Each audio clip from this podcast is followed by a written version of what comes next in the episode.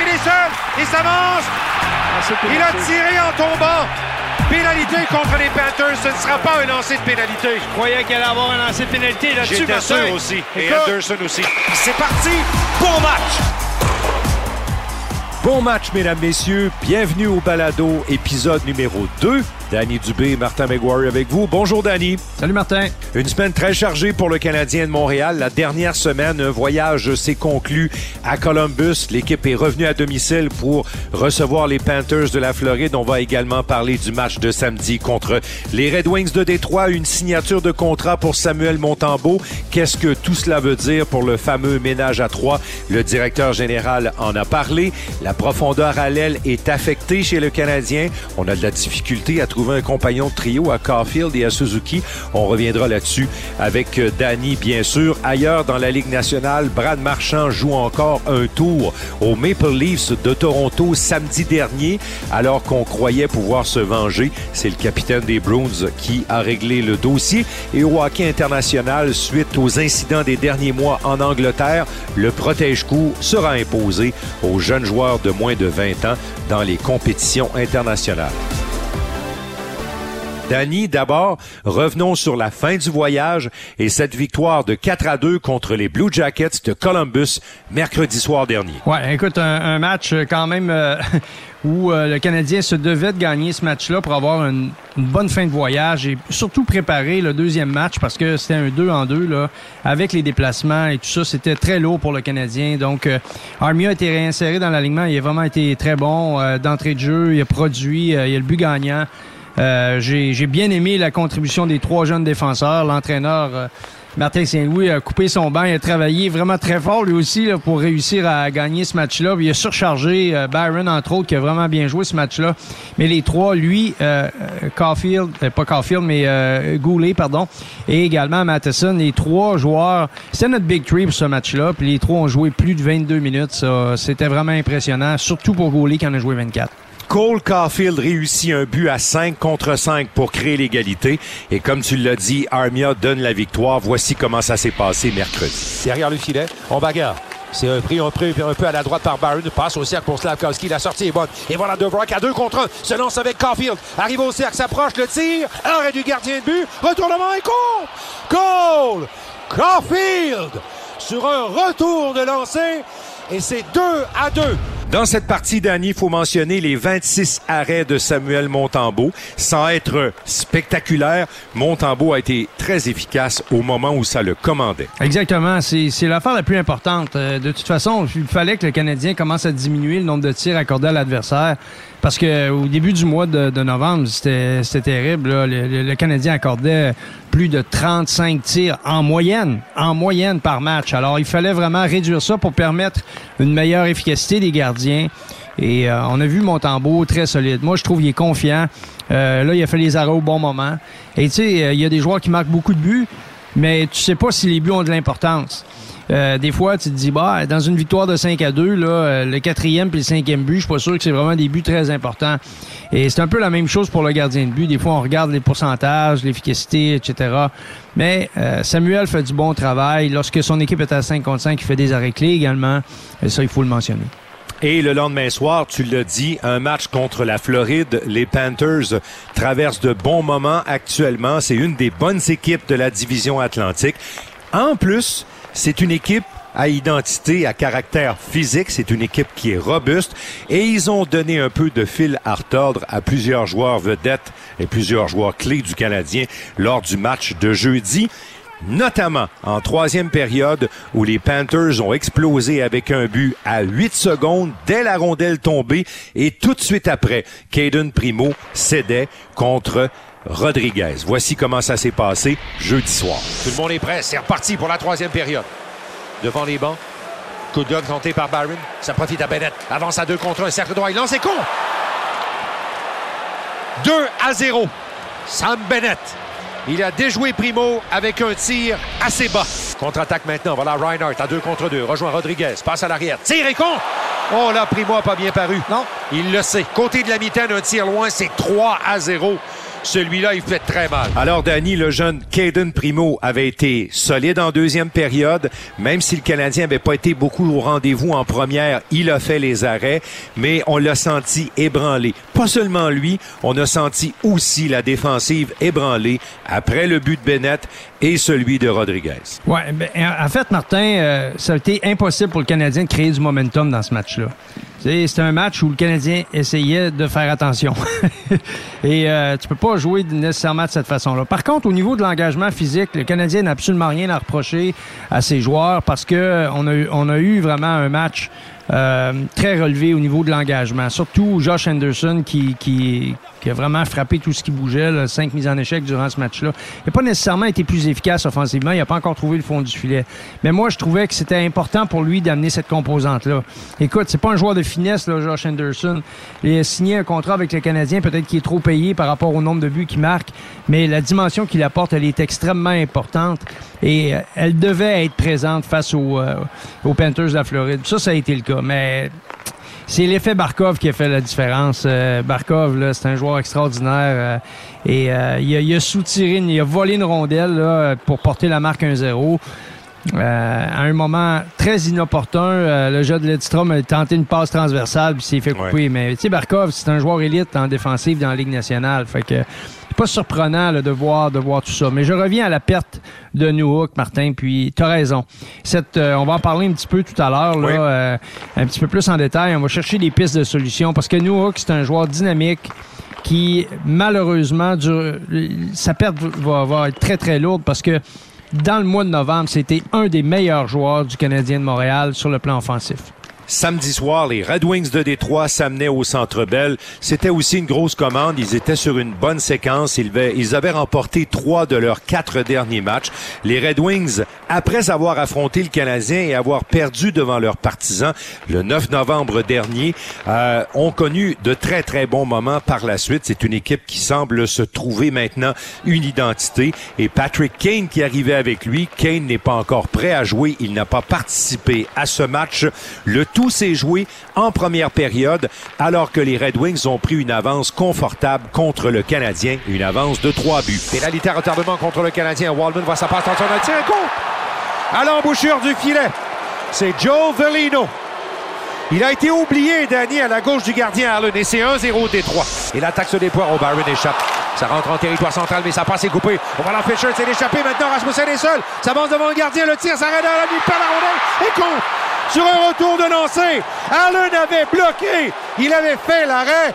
Mais il a ensuite perdu la rondelle. 2 à 0. Il cherchait la rondelle à sa droite. Elle était juste tout près de sa jambière du côté gauche. Danny, le Canadien, a amorcé un retour en arrière. Le but de Byron important à la fin de la première période qui porte le compte 3 à 1. Et ensuite, en deuxième période, Armia a mis la table avec un but en désavantage numérique. Suzuki revient avec un, un but qui replace le Canadien en troisième période. Lidstrom va créer l'égalité et va amener le débat en prolongation. Malheureusement, pour le Canadien, le point boni est allé du côté des Red Wings parce que Wallman a marqué sur une erreur de couverture alors qu'on était à 3 contre 3, moment où habituellement le Canadien est très confiant. Oui, ben écoute, on, on a. euh, c'est assez ironique, on en a parlé légèrement durant la diffusion du match, là. euh, et tu sais, les jeunes, des bons joueurs offensifs, lorsqu'ils sont jeunes, ils sont fringants. Et ils veulent aller en attaque. Et Mason Raymond euh, a raté sa couverture contre Barron, ça a permis à Barron de marquer un but extrêmement important. Tu, le soulignais à l'instant avec justesse tout à l'heure. Mais Écoute, c'est la même chose. là. Cole Caulfield avait la responsabilité de Wallman. C'était son homme et il a été aspiré par la rondelle. Il regardait la rondelle, n'a jamais regardé derrière lui et le défenseur a glissé. Glissé derrière lui pour se, se démarquer et offrir une ligne de passe à son coéquipier. Et c'est Larkin qui l'a repéré. Ensuite, le reste de, l'histoire, on la connaît, là, mais j'ai trouvé que Allen, même s'il a été, il y a eu des bons moments durant le match, j'ai trouvé que c'est accroupi rapidement sur ce jeu. Donc le haut du filet était ouvert et c'est sous sa mitaine qu'il a été battu. Euh, sa mitaine n'était pas bien placée. Puis là, je fais pas trop de technique, mais c'est le genre de, c'est le genre de jeu habituellement. Tu veux ton gardien, tu, Tu veux ton gardien solide, tu le veux gros devant le filet. Et je trouve que c'est un peu à l'image de la dernière séquence de Jake Allen. Tout à l'heure, on va parler du ménage à trois. Je pense que celui qui est le plus affecté, c'est lui. Parce qu'actuellement, il n'y a pas de rythme dans son jeu. C'est une euh, sixième, c'est un sixième départ sans avoir gagné en temps régulier. Là, c'est son premier point en six matchs, Martin. Donc, un point sur une possibilité de 12 euh, qu'il a été qu'il a été en mesure de récolter pour son équipe, c'est nettement insuffisant. Dans ce match-là, il y a eu des remaniements de trio important. On a retourné Cole Caulfield en compagnie euh, de Monahan et de Suzuki au centre. C'était peut-être le plan du début de saison, Danny. On en avait parlé le matin du match.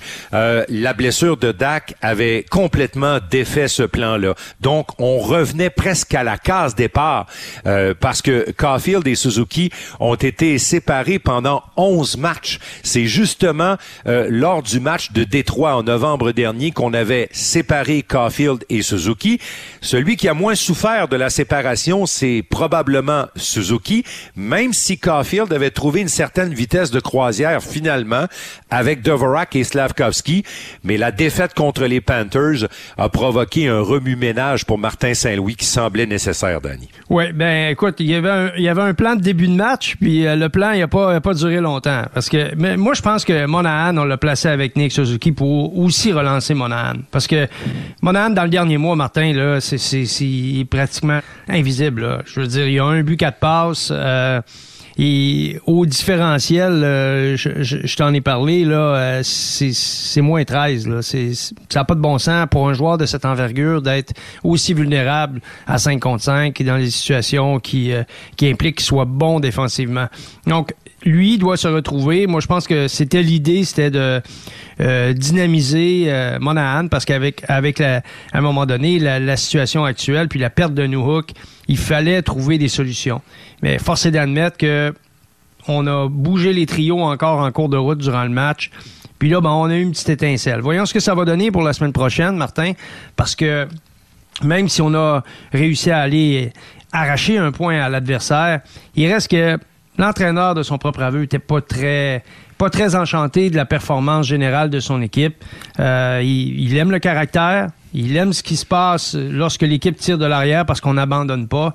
Mais, mais l'enjeu, c'est de jouer 60 minutes. C'était encore un match où le Canadien l'a échappé euh, en première période. Euh, puisque tu as parlé de Monahan, Danny, je veux faire un lien immédiatement sur la situation des ailes chez le Canadien de Montréal, les ailiers chez le Canadien de Montréal. Mhm. Dans les dernières années, on se disait, ça prend des joueurs de centre. On a besoin de joueurs de centre, on a besoin de fiabilité. On signe Suzuki à long terme. On va chercher Kirby Dak. Euh, Devorak était là. Euh, c'est un joueur qui a été amené par l'ancienne administration. Jake Evans sur le quatrième trio, c'était de la stabilité. On va chercher Newhook au Colorado. On dit il peut jouer à l'aile, au centre. Il va donner de la profondeur à l'équipe. Euh, alors, on se sentait bien équipé. Et je pense, Danny, le Canadien est bien équipé sur la ligne de centre. Il euh, n'y a pas personne qui aurait pu prévoir l'incident qui a conduit à la blessure de New Hook. Ça fait partie de la game, comme on dit en bon québécois, Danny. Hmm. Mais, écoutez bien, depuis le camp d'entraînement, Voici les ailiers qui ont séjourné aux côtés de Suzuki et Caulfield, les moments où ces deux-là ont été ensemble. Gallagher, Anderson, New Hook, Armia, Heinemann, Monahan et Slavkovski. Les portes tournantes, Danny. écoute, les seuls gars qui ont. J'écoutais, là, ben, parce que, bon, on répertorie toujours les trios avant les matchs, évidemment. Euh, les seuls, c'est les gars de, gars de soutien qui n'ont pas été là. là. Tu, ah, parles de, Pearson, euh, tu parles de Pearson puis Ilonen qui n'ont pas qui ont pas joué avec. Même l'autre soir, on était rendu à Armia. C'est que c'est la situation, elle est ce qu'elle est parce que le Canadien est encore une fois aux prises avec des blessures. Est-ce que est-ce qu'on est-ce qu'une transaction c'est souhaitable? Pour aller chercher justement de, du, punch à l'aile C'est c'est euh, moi je pense que c'est totalement hors de question pour l'organisation actuellement. S'il y a des solutions, ils doivent être à l'interne. Ben écoute, y a-tu quelqu'un parmi les joueurs qu'on a nommés, parce que Heinemann est avec le club école, euh, puis Newhook est maintenant blessé, mais parmi les joueurs qu'ils ont sous la main, est-ce qu'il y a quelqu'un qui a le bon profil pour jouer là? Ou encore, Suzuki et Caulfield, à cause des blessures, vont être obligés d'endurer le fait que ça va être une espèce de rotation, comme avec les gardiens de but. On va peut-être identifier deux, trois ailiers potentiels avec eux, puis on va faire une rotation dépendamment des adversaires ou dépendamment des, performances comme telles du trio. Est-ce qu'on on s'en va là? Ben, on est déjà là. Moi, mon inquiétude, c'est beaucoup plus, Martin, les autres trios t'es pas capable de créer des duos. Tu tu veux avoir des duos, puis après, tu as un joueur interchangeable. La plupart du temps, les, les, les entraîneurs aiment avoir s'assurer d'avoir de la stabilité. il va paraphraser l'entraîneur, pour avoir une bonne relation de couple. le duo. Des fois, il faut, ouais. faut, que le couple faut, prenne la journée un petit peu. Ouais, ben c'est ça. du temps là, pour aller ventiler un peu parce que t'es trop souvent Ils ont ensemble. ventilé pendant 11 matchs, Danny. Mais là, ils ont ventilé pas mal. Fait que là, ils les ont ramenés ensemble. Puis là, écoute, l'histoire d'amour est recommencée. tout, tout, allait bien, mais là, c'est la troisième roue du carrosse qu'on a de la difficulté à trouver. Mais, mais ça, c'est pas grave. Moi je, moi, je le vois pas comme un enjeu comme tel. Mm -hmm. Moi, mon problème, il est plus sur les autres trios on n'est pas capable de créer de la stabilité. Slavkovski joue bien, on l'enlève d'avec euh, d'avec Dvorak. Et tu sais là à un moment donné, tu te dis OK, là on, on, ramène Evans, on le rentre dans la rotation des neuf premiers. Wow, c'est sûr, on n'a pas le choix là, il y a des blessés. Mais en même temps, qui joue avec qui sur une base régulière? Où sont les duos?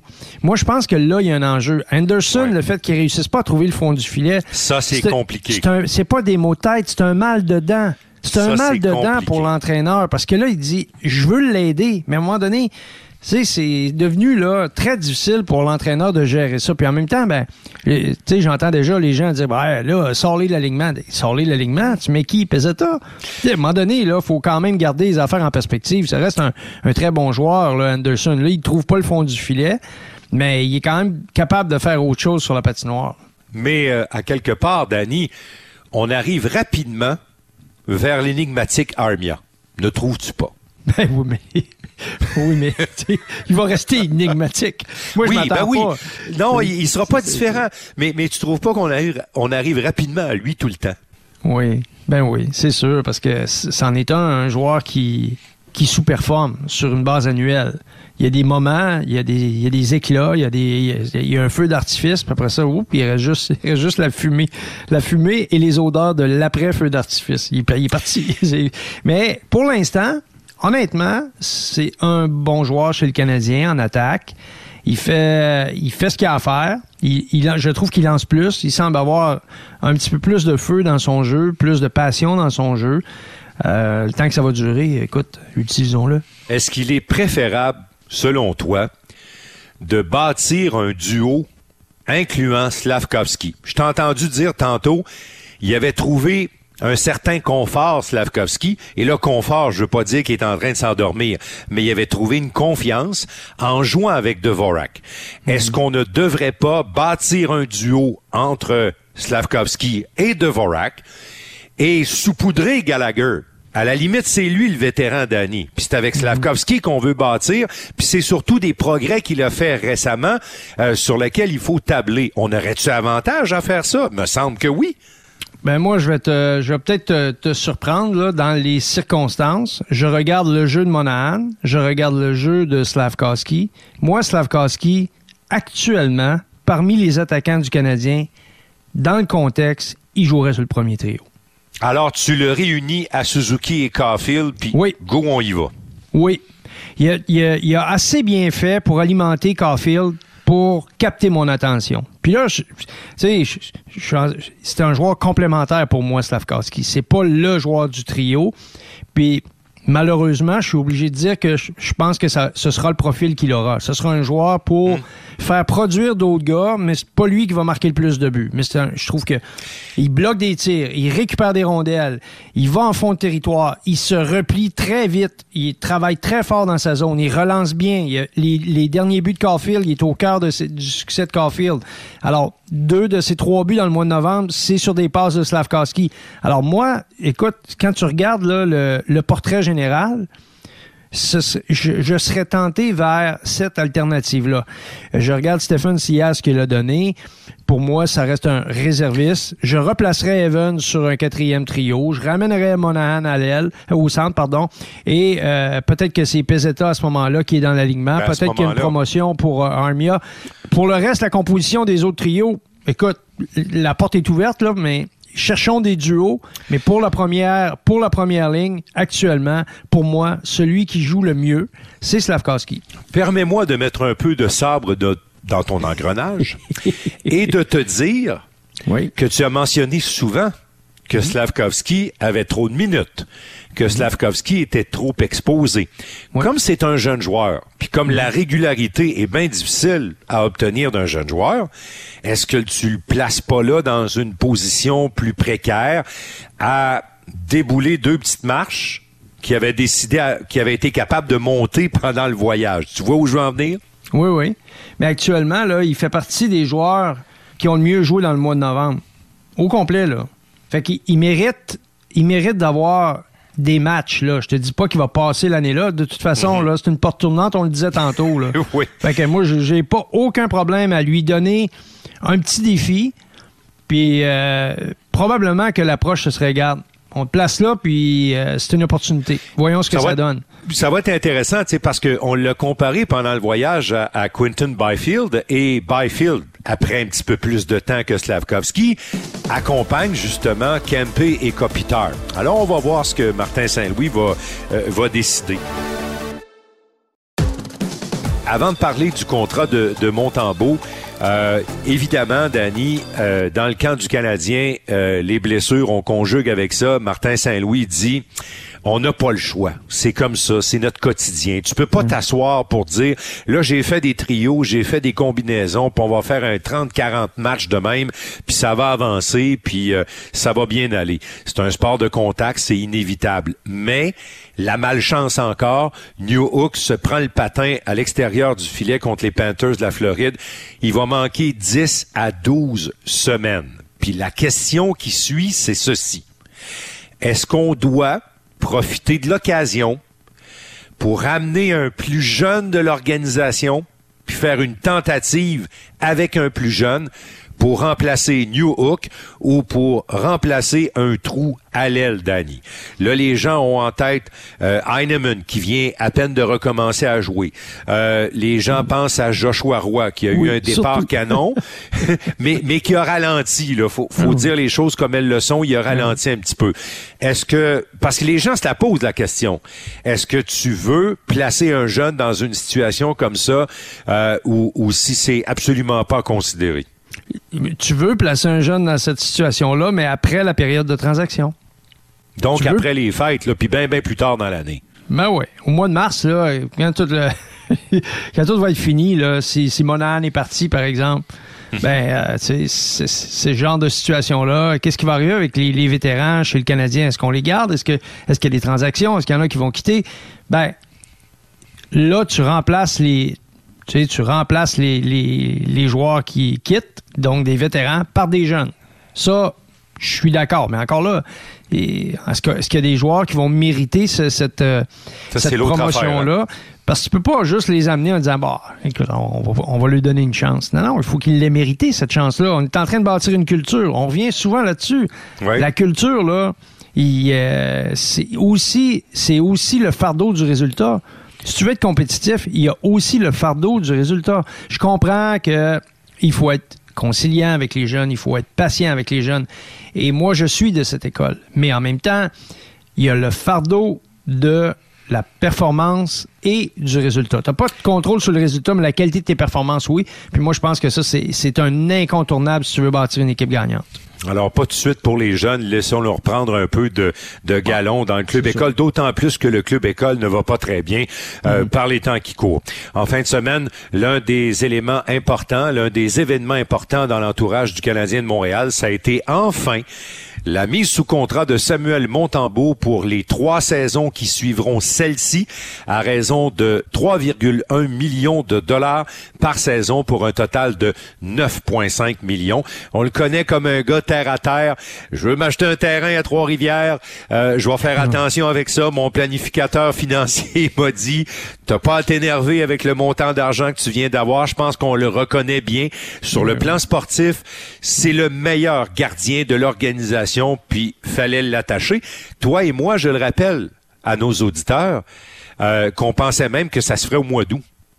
Ben oui, tellement il avait été bon euh, l'an passé, malgré les, chiffres. L'année passée, là, euh, il a joué 39 matchs, puis il, en a, en a gagné seulement, seulement 16. Fait qu'à un moment donné, tu te dis, ouais, peut-être que. Mais écoute, les résultats étaient quand même intéressants avec la qualité d'équipe qu'on avait sous la main. Samuel a 27 ans. Le fait qu'on lui ait consenti un contrat de 3 ans, ça va lui permettre de s'établir dans la ligue parce que c'est pas été facile pour lui là. Mhm. Cette situation-là, Martin a trois gardiens cette année, c'est c'est l'enfer. Si tu peux pas te bâtir un rythme, c'est très difficile de bâtir un tempo. Et, pour Samuel et Jake Allen, c'était beaucoup plus difficile que pour Primo, qui lui avait pas d'expérience dans la ligue. Donc, peut-être d'espacer les départs pour lui, c'était préférable, mais pas pour les deux vétérans. OK. Permets-moi de, de, de, revenir tantôt sur le ménage à trois. Je reviens sur Samuel Montembeau. OK. Je vais te faire le constat des gens, des, des, euh, des amateurs de hockey, euh, puis même de, de, de, certains de nos collègues dans les médias. Mhm. On trouve que on trouve qu'on n'est pas très élogieux envers Montembeau. On trouve qu'on ne met pas beaucoup en valeur ses performances. Euh, en fait, des fois, on se demande il l'aime, mais il l'aime-tu vraiment? Ça paraît un petit peu paradoxal de te poser cette question-là quand l'organisation vient de le signer pour trois ans. Mais il y a, il y a vraiment des gens qui pensent que le Canadien encore des doutes. Euh, à deux, trois reprises, Kent Hughes dit, il a bien joué, mais il faut que ça continue. Il a bien joué, mais il faut qu'il continue à progresser. Est-ce que tu sens qu'il y a encore des points de suspension? dans la tête des gens du Canadien face à Samuel Montembeau avant de parler du ménage à trois? Ben, c'est sûr, il doit y en avoir. Il doit y en avoir, Martin, parce que tu peux pas renier le fait que Samuel Montembeau, à 27 ans, ça demeure tout de même un jeune gardien dans la Ligue nationale. En termes de, de, de, matchs d'expérience, de nombre de matchs d'expérience. Il y a 113 matchs d'expérience. Combien de fois on a dit un gardien de but, là, 200 matchs dans la ligue, on commence à voir le vrai portrait du gardien. Tu sais, je veux dire, il, s'améliorera plus, là. Quand on arrive autour de 200 matchs, 150, 200, ça dépend de la qualité de l'athlète, ça dépend de la, qualité de l'équipe, de la situation. Mais on parle, on est toujours dans ces eaux-là. Alors là, on vient de consentir un contrat de tout près de 10 millions sur trois ans mm-hmm. à Samuel, alors qu'il n'a même pas atteint les 150 matchs. Alors, c'est là que, devient la... c'est ça. C'est là que devient la... Euh, les petits points de suspension sont là, là. Ben oui, puis les dirigeants, c'est juste normal. Là, moi, je suis pas un dirigeant, là, puis je te le dis, là, je l'adore, Samuel. Là. Puis on a toujours dit la même chose. Il, est en progression. On n'est pas en train... On est en train de découvrir un talent. On n'a pas encore découvert le, le, le, le talent total de ce bonhomme-là, parce que même à 27 ans, normalement à 27, dans l'ordre des choses, tu es pas mal rendu où dois, tu dois être. Peut-être que physiquement, oui, mais sur le plan technique, de l'expérience, de la charge de travail, de comment il gère tout ça, c'est surtout là-dessus que les dirigeants s'interrogent. C'est correct. En, tout cas, il y a une chose qu'ils ont fait en, en, lui donnant trois ans de contrat, c'est qu'ils ont fait le pari que c'est lui qui va ramener le Canadien en série, Danny. Ah oui, oui. Ben, ça, c'est sûr. C'est sûr que confiance. En tout cas, moi, j'ai confiance qu'il va le faire. Oui. Moi, je pense qu'ils sont beaucoup plus en train de se demander qu'est-ce qui va arriver si Jake Allen est échangé. Tu sais, tu vois ça souvent, Martin, là, le gars, il est bon parce qu'il est comme toujours en train de se battre pour le rôle de numéro un. Mais quand la chambre se libère, quand le vétéran s'en va, oui. puis là, c'est toi là, qui deviens le centre. C'est toi, c'est ça repose sur tes épaules. Il y a des personnes qui ont beaucoup plus de difficultés à gérer cette situation-là. Et ça change rien dans ces matchs, mais dans l'entre-match, puis dans la façon dont les coéquipiers le regardent, comment ça se passe, ça change complètement la dynamique. Puis il y en a qui sont sont carrément pas capables de, de prendre cette charge-là. Tu sais, on, en a vu plein là, des gardiens qui étaient très bons comme deuxième. Puis après ça, quand ils, se sont retrouvés dans un rôle de numéro un, ça a été plus difficile. Là, ben, on est dans cette situation-là avec Samuel. Donc, et en plus de ça, il n'y a pas beaucoup d'expérience la COVID, la situation, sa situation avec les, avec les Panthers, etc., etc. Donc, c'est normal qu'on regarde ça et on se dise, ben, euh, oui, mais. Encore, il y a encore des choses à découvrir. Oui, mais. Les, les, gens aiment pas les oui, mais. Mais c'est pas grave. C'est oui, mais encore. Euh, ménage à trois, Danny. Oui. Euh, visiblement, tu l'as dit tantôt, c'est Jake Allen qui souffre le plus. Kent Hughes a dit devant les médias, it's on me c'est moi. C'est ma responsabilité de mm-hmm. faire quelque chose. Il a aussi dit dans la même phrase, tant qu'on va en avoir trois, il n'y en a pas un qui va être tassé sur les lignes de côté puis qui va regarder ça des gradins. Ils vont jouer tous les trois. Alors ça, ça veut dire j'ai la pression de faire une transaction, je sais que je dois la faire. En attendant, la rotation continue. Mais Allen souffre, la rotation, ça n'a pas l'air bon pour lui. Euh, Primo s'en était très bien acquitté jusqu'à maintenant. Est-ce que sa dernière performance contre les Panthers est juste un accident de parcours pour un jeune qui commence à peine à se bâtir? C'est la question. Mais là, c'est comme, t'es pris avec, euh, t'es pris avec quelque chose avec lequel c'est difficile tu voudrais faire jouer Allen, mais si tu fais ça, t'enlèves du temps à Primo parce que là, tu viens de signer Montembeau. C'est complexe en tabarouette, Danny. C'est complexe, puis ça l'est pas parce que la, minute où, euh, où Kent Hughes t'a dit euh, écoute, il y a personne qui va rester ces lignes de côté, là. Mm-hmm. Ça, ce que ça veut dire, c'est il faut que les jeunes jouent. Et là, ce que tu dis, il faut que les jeunes jouent, ça veut dire que les jeunes font partie de l'équation. C'est pas Samuel. C'est pas Samuel. Il parlait des gardiens de but, c'est ça. Oui, mais c'est parce que les deux sont plus jeunes que, que Jake, mais, mais le jeune, c'est Primo. C'est Primo. Alors, Primo, là, actuellement, la question, c'est est-ce qu'il peut être le est-ce qu'il peut être le deuxième? Est-ce qu'il peut nous donner 30 matchs? Parce que là, les affaires de 60 matchs, oubliez ça, là, ça n'existe plus. Ça, c'est un, un, un mirage, là, ça n'existe plus. Dans la Ligue nationale, 50 matchs. Si tu un bon gardien, tu vas jouer 55, soit entre 55 et 60, mais à 60, tu te rends plus. Ils veulent plus aller là. Il n'y a pas d'organisation à moins d'y être forcé parce qu'il y a une lutte pour une place en série, à moins d'y être forcé, ne, joueront, ne feront pas jouer le même gardien pendant 60 matchs. Alors, je te coupe, là. Puis là, tu es en train de dire que le ménage à trois va vraiment être fini quand on va avoir la conviction que Primo peut être un gars de 30 matchs dans la Ligue nationale, disons l'an prochain. On va lui donner une chance pour cette année, là, mais disons l'an prochain. Ben, ça de, deux, de deux choses je dis ça, oui. Et euh, je pense qu'ils n'ont pas encore totalement cette réponse-là. Puis l'autre partie de l'équation, c'est est-ce qu'on peut avoir quelque chose pour, euh, pour, euh, pour le vétéran Jake Allen? Puis lui, je pas mal sûr que c'est pas juste la, la rotation à trois qui le dérange, mais c'est surtout la situation actuelle. Ouais, puis euh, puis je pense que sa cote a baissé un peu, Danny. En plus, parce que écoute, là, il y a pas, comme on disait tout à l'heure, on faisait le résumé des matchs, puis il y a un point à ses six derniers départs, un point sur douze. Fait que tu sais, je veux croire que il y a des soirs où tu joues contre des bonnes équipes, là, mais un point sur douze, là, ça veut dire que tu, tu fais pas la différence. Parce que l'équipe joue pour 500, là. Alors, c'est une transaction accommodante qu'on va faire pour accommoder, pour terminer le ménage à trois, puis trouver un endroit pour Jake Allen, puis ce qu'on va avoir en retour sera pas spectaculaire, euh, ou si on doit pas penser comme ça en terminant sur ce sujet-là? Ben, en fait, euh, je, je, euh, je pense que le Canadien est toujours à l'écoute, puis dans le fond, c'est jusqu'à la période de transaction, le directeur général va écouter, euh, va écouter s'il y a une offre qui lui convient, il va le faire. Sinon, il va attendre à la toute dernière minute pour faire cette transaction-là. Mais je suis à peu près convaincu à 100% qu'à la fin de la période de transaction, euh, Samuel et Caden vont être les deux gardiens du Canadien. Les unités spéciales empêchent-ils le Canadien de progresser plus rapidement à ce stade-ci de la saison? Attention au cercle gauche, c'est pour Suzuki. Ça avance. Tire, Suzuki! Et c'est 4 à 3. Enfin, un but en avantage numérique. Danny, ce but de Suzuki samedi soir était extrêmement précieux pour le Canadien de Montréal. Euh, le Canadien souffre en avantage numérique et aussi en désavantage numérique parce que Debrincat a marqué un but important samedi. Euh, le désavantage numérique du Canadien a donné aussi un but à Columbus un peu plus tôt cette semaine et un but aussi aux Panthers de la Floride. Euh, les unités spéciales, Danny, c'est pas ça chez les Canadiens, disons-le. Ils sont dans le dernier tiers de la ligue pour ces deux spécialités-là.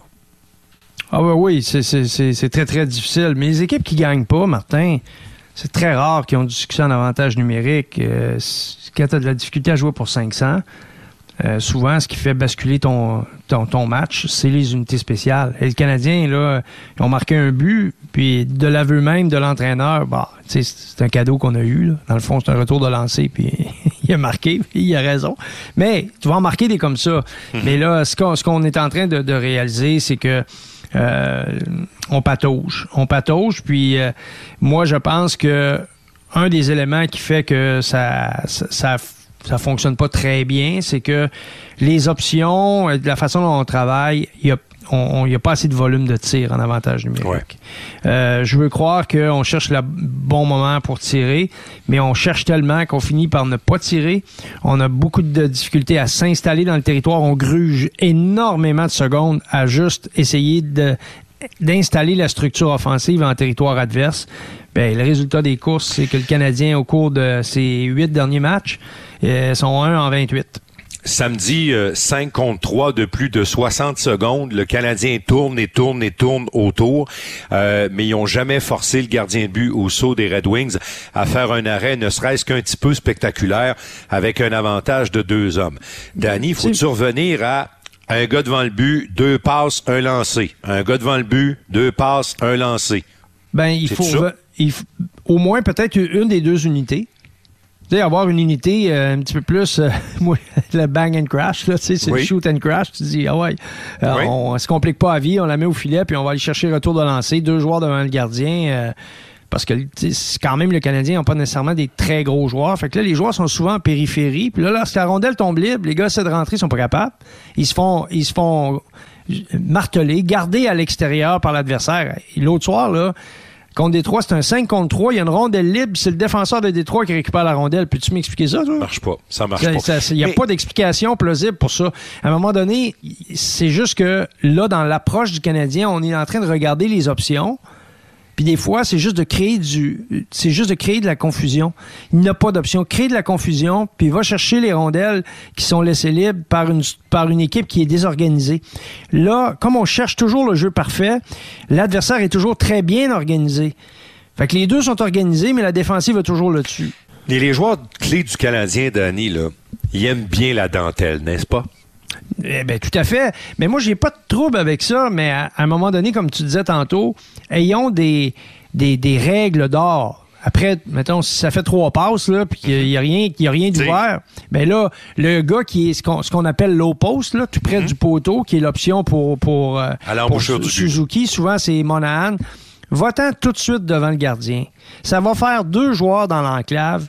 Et là, il y a un tir qui est décoché. Faisons dévier ces rondelles-là. Chargeons le filet pour les retours. Tu sais, à un moment donné, là, je veux dire, le jeu parfait, quand tu es rendu à 1 en 28, puis tu perds toujours des batailles pour les rondelles libres. Il faut que tu t'interroges pourquoi tu n'es pas capable d'aller chercher ces rondelles-là. Et moi, je pense que c'est l'omniprésence de certains joueurs, dont Anderson, dont Monahan, c'est les plus gros joueurs. C'est eux qui doivent être là de façon systématique devant le filet. Et là, à partir de ce moment-là, ben, tu rebâtis un petit peu. Euh, moi, je suis d'accord avec l'affaire de d'organiser ton attaque, puis tout ça, hmm. puis de pas, pas précipiter ton, geste. Mais si l'adversaire est bien cadré, structuré, compact, puis qu'il n'y a pas d'espace... Fais ça plus simple. La seule manière, c'est de placer les rondelles au filet et de créer de la confusion pour désorganiser une équipe qui est trop organisée pour, pour en fait, qui est assez bien organisée pour t'empêcher d'entrer dans l'enclave. Pasternak accelerates and stops into the Columbus zone. Zaka to Marjan, a natural. Danny, on vient d'entendre Brad Marchand qui a donné la victoire aux Bruins de Boston sur la glace dans les terres des Maple Leafs de Toronto, alors que, avant le match, la seule chose auquel les médias et les gens pensaient à Toronto, c'est non, mais y a-tu quelqu'un qui va agrandir le chandail de Marchand pour venger euh, la blessure qu'il a causée au défenseur Lindgren plus tôt dans la saison quand il l'a frappé que ce dernier a embrassé la bande et que surtout le coach des Leafs après ce match-là disait il faut qu'il y ait vengeance et que Ryan Reeves s'était aussi un petit peu mouillé dans son propre vestiaire en parlant de ça. Ils ont bien fait de pas courir après Danny parce que Brad Marchand a fait ce qu'il fait de mieux a mis le trouble, puis un coup que le trouble est mis, bang! il te marque un but qui te fait mal. Il a fait ça 140 fois en carrière contre le Canadien. oui, c'est sûr. Ben écoute, c'est un, un, grand compétiteur, Brad Marchand, mais moi, là, où j'en ai, c'est que euh, Reeves, là, quand Marchand a marqué son but, il était où, lui? Il était sur le banc. il regardait ça du banc. Il regardait ça du banc. Lui, là, il, a joué 5 minutes 57 l'autre soir. Là. Avec, à un moment donné, là, tu dis, s'il y a un joueur qui doit parler par rapport à, à Marchand, que ce soit le capitaine de l'équipe, que ce soit un, joueur, un, joueur de, un joueur de premier plan, puis pas pour dire on va, on va y faire mal, là pour dire que c'est une question de, fierté, si tu veux le prendre comme ça. Puis, parce que là, on a réveillé le compétiteur en lui. On a ben réveillé le compétiteur en marchant. Puis lui, marchant, là, penses-tu vraiment qu'il a peur de Reeves? écoute, ben catch ben me if you can. Il faut vraiment faut que tu patines aussi vite que moi, là, en partant à m'attraper. Puis Ryan Reeves, il a joué le jeu, Danny. OK? Je suis pas un maniaque de Ryan Reeves, là, mais il a joué le jeu. Parce que devant les micros puis les caméras le matin du match dans le vestiaire, mm. il a dit bah ben oui, mais Marchand, il arrête pas de me dire je fais bien plus d'affaires que toi sur la patinoire. Il dit je le sais qu'il fait bien plus d'affaires que moi sur la patinoire. Il n'y a, pas besoin de me le dire là dans le fond. Je comprends ça. Puis puis Reeves a dit non non, il dit Marchand, il jette pas ses gants là. Tu sais Reeves a replacé ça un petit peu. Puis c'est intéressant parce que dans le film du match Danny là, les deux premiers marqueurs de cette rencontre là, c'est Pasternak et Matthews. Alors, les luttes Bruins-Leafs, tenez-vous-le pour dit, c'est Matthews, Pasternak, puis c'est Marchand, puis quelqu'un d'autre du côté des Bruins. C'est là que ça se passe. Ben puis là, vous pouvez inclure les noms des deux gardiens de but.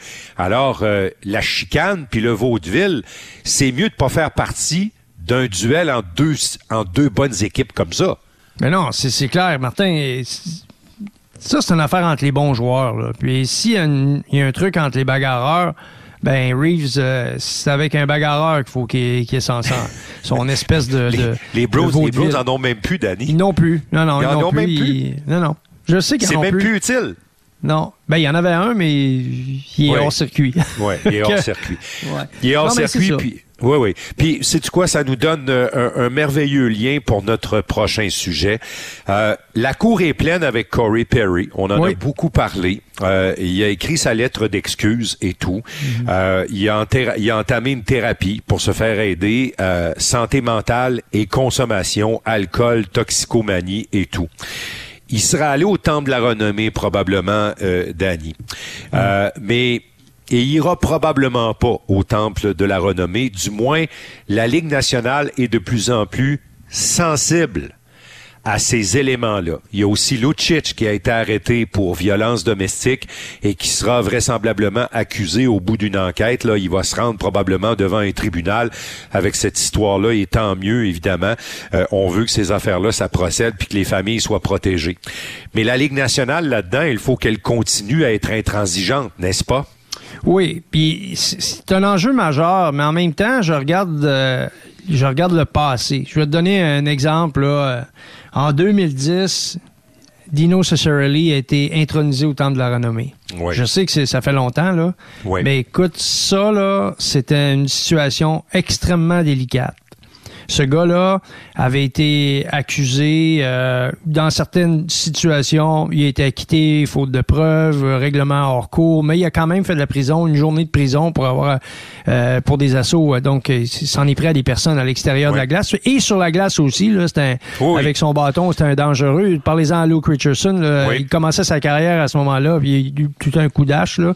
Euh, puis, écoute, c'est donc la Ligue a à revoir un petit peu, en tout cas, s'asseoir avec les gens du Temple de la Renommée, puis parce que là, actuellement, ce qui se passe au Temple de la Renommée, ma crainte, c'est que 5, 6, 7, 8 ans après son, son année d'admissibilité, Perry, tout comme Lee, pourrait être admis. Donc, euh, à un moment donné, on pourrait dire, ah, mais là, écoute, euh, il a joué tout près de 1200 matchs, il a marqué plus de 400 buts, il a gagné un Cup Stanley, peut-être si, peut-être Bon, on va, remettre tout ça sur le tapis. Mais moi, je pense que la, la Ligue nationale et le Temple de la renommée doivent s'entendre sur un modèle, les modèles de société. Parce que tu peux pas exclure l'individu de l'athlète dans ce contexte-là. Mais, mais permets-moi une question. je soulève un point actuellement mm-hmm. qui, me chicote un peu avec cette affaire-là. Euh, dans le cas de Milan Lucic, puis il serait pas à l'autant de la renommée Lucic, mais c'est juste pour fin de discussion. C'est juste pour fin de discussion. C'est une affaire criminelle. Il y a de la police, il y a eu des menottes, il y aura un procès, puis c'est une affaire criminelle. Mm-hmm. Euh, jusqu'à maintenant, Corey Perry, il n'y a pas de, il y a pas d'accusation d'assaut ou quoi que ce soit ou d'agression. Il n'y a, a, pas de voie de fait. Il n'y a pas de police qui enquête. Du moins, on, on, on ne le sait pas. Il n'y a pas, d'indication.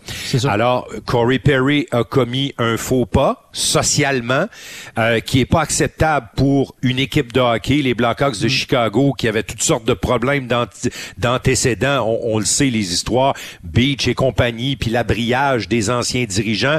Il y avait comme culture ça qui restait collé dans le fond de la casserole à Chicago. C'est pour ça qu'on a agi de même.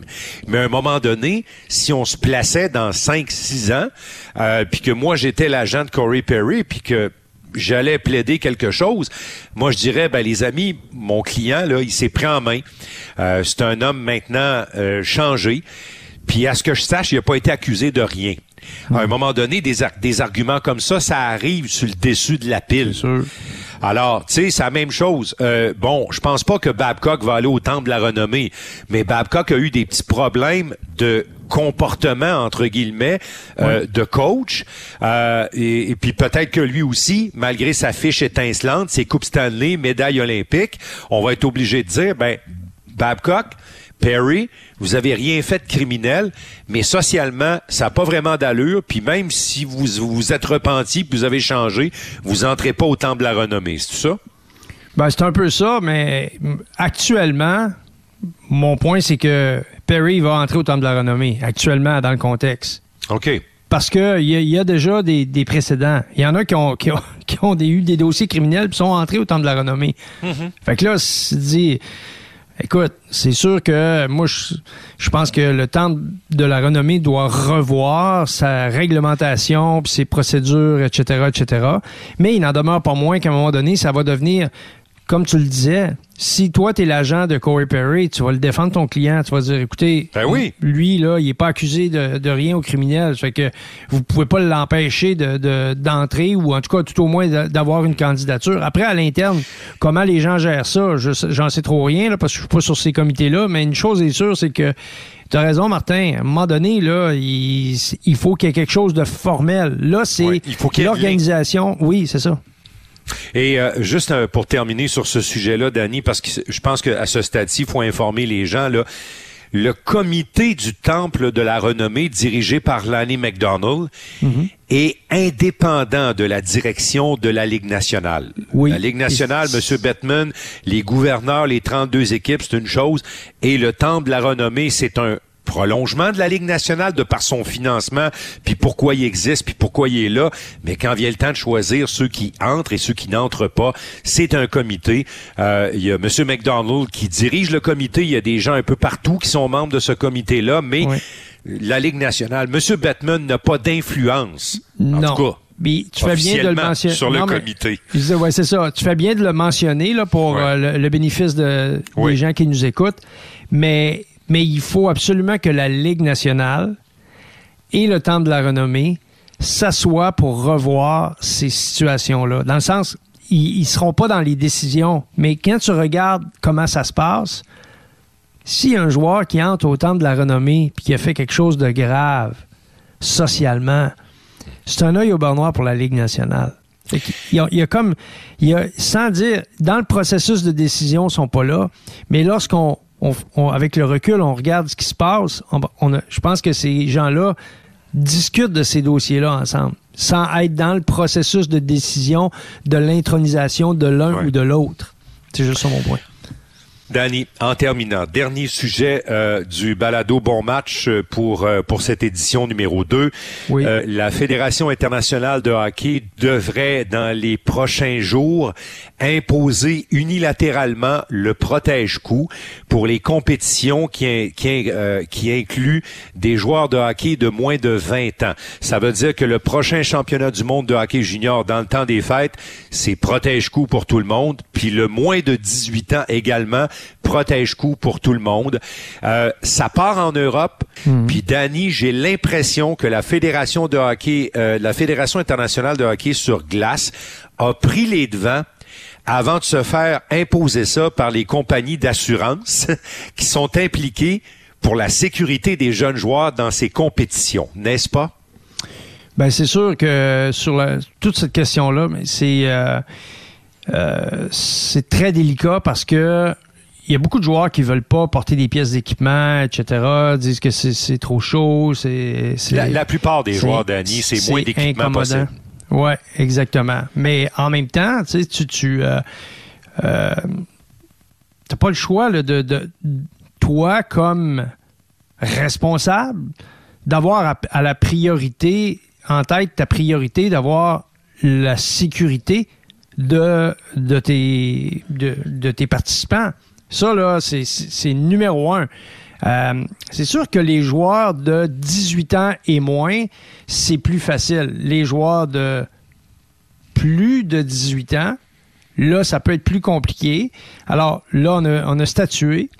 On a statué sur une situation là, qui était et il fallait absolument faire quelque chose. Mhm. Alors, moi, écoute, euh, moi, je, je, trouve ça correct. Puis en plus, je vais te dire, là, c'est une autre opportunité pour, euh, pour les dirigeants de, de vendre de la publicité.